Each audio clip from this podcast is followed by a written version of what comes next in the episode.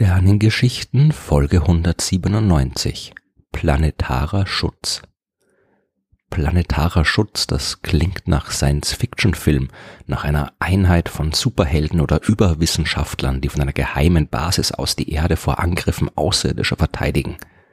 Tatsächlich hat die amerikanische Raumfahrtagentur NASA sogar ein eigenes Büro für planetaren Schutz, ein Office of Planetary Protection, und dort arbeitet tatsächlich eine Wissenschaftlerin, die den Titel Planetary Protection Officer trägt.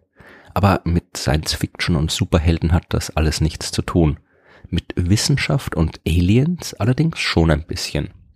Planetarer Schutz ist eigentlich der falsche Begriff für die Tätigkeit, um die es geht. In den allermeisten Fällen sollen nicht die Erde geschützt werden, sondern andere Himmelskörper.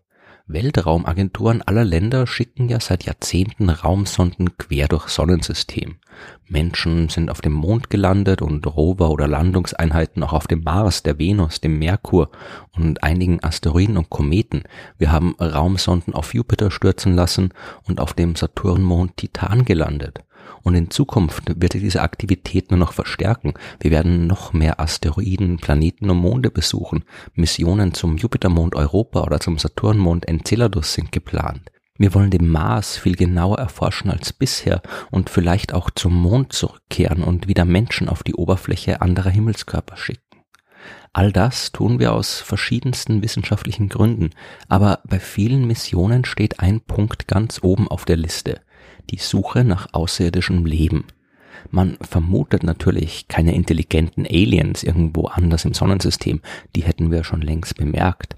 Aber es ist durchaus möglich, dass sich irgendwo im Marsboden noch ein paar Mikroben verstecken oder einfaches Leben in den unterirdischen Wasserozeanen von Monden wie Europa oder Enceladus. Wir wollen die Oberfläche und das Gestein von Asteroiden und Kometen untersuchen und hoffen dort Spuren von Molekülen zu finden, aus denen sich das Leben auf der Erde entwickelt hat. Um das alles tun zu können, müssen wir aber aufpassen, dass wir das Leben, das wir suchen, nicht selbst von der Erde mitbringen. Dieses Problem nennt sich Vorwärtskontamination.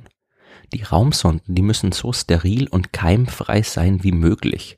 Es bringt nichts, einen Rover auf dem Mars herumfahren und nach Leben suchen zu lassen, wenn er voll mit Bakterien und Mikroben von der Erde ist. Wenn er dann tatsächlich irgendwo Leben finden sollte, weiß man ja erst recht nicht, ob es sich dabei um echtes außerirdisches Leben vom Mars handelt oder nur mitgeschlepptes irdisches Leben. Früher hat man sich darum noch nicht so viele Gedanken gemacht. Da ging es vor allem darum, überhaupt erstmal irgendwas ins All und auf die Oberfläche anderer Himmelskörper zu bekommen.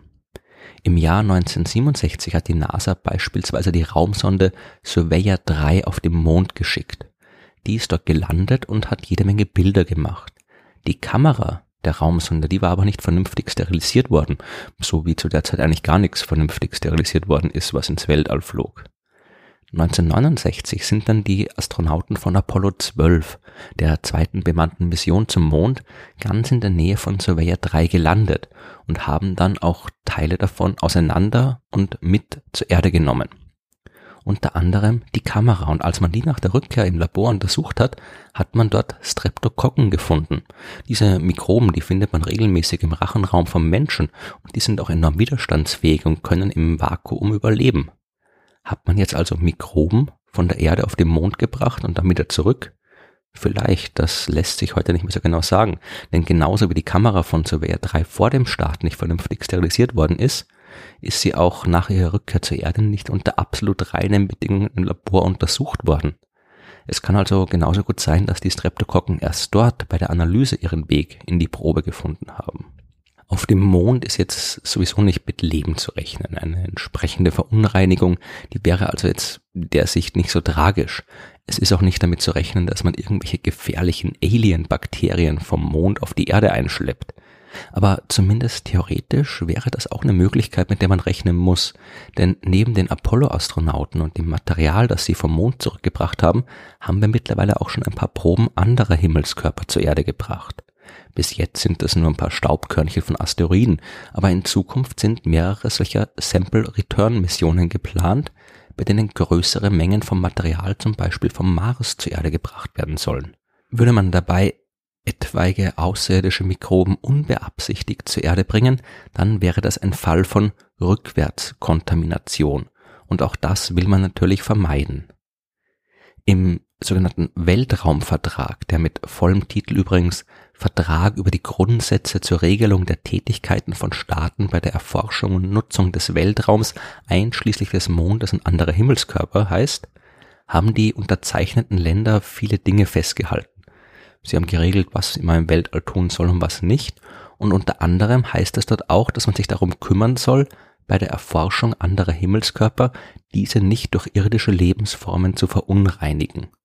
Und auch das internationale Committee of Space Research, COSPA, auf Deutsch der Ausschuss für Weltraumforschung, weltweiter Dachverband für die Weltraumforschung, hat sich dem Thema angenommen. Auf Basis des Weltraumvertrags hat COSPA fünf Kategorien von Missionen geschaffen, auf die man sich in Sachen planetarem Schutz abstimmen muss. Bei der Kategorie 1, da muss man nicht aufpassen. Hier geht es um Missionen zu Himmelskörpern, bei denen man die Entstehung von Leben mehr oder weniger ausschließen kann. Missionen beispielsweise zur Sonne oder zum Merkur. Kategorie 2 umfasst Missionen zu Himmelskörpern, wo man aufgrund der Bedingungen eigentlich auch nicht mit der Entstehung von Leben rechnet, es aber nicht absolut ausschließen kann. Zum Beispiel Flüge zum Mond, zur Venus oder zu Kometen. Hier sollte man aber zumindest genau dokumentieren, was man wo, wann und wie gemacht hat und vor allem, ob und wo man seine Raumsonden landen oder abstürzen hat lassen.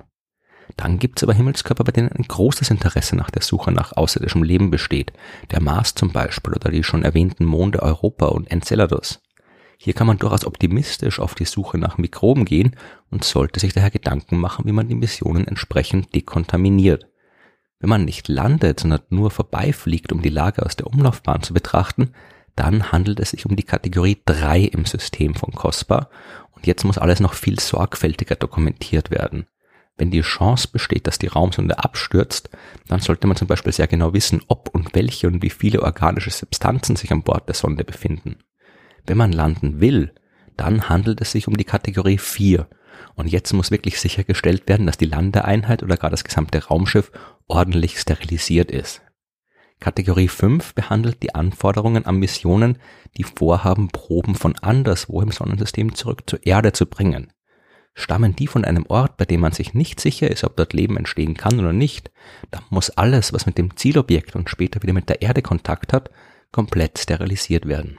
Ein Beispiel für eine derzeit aktive Mission der Kategorie 4 wäre der Mars Rover Curiosity. Ein Beispiel für eine geplante Mission der Kategorie 5 ist die Mars 2020 Rover Mission, bei der nicht nur explizit nach Leben auf dem Mars gesucht, sondern auch vielleicht Gestein zurück zur Erde gebracht werden soll.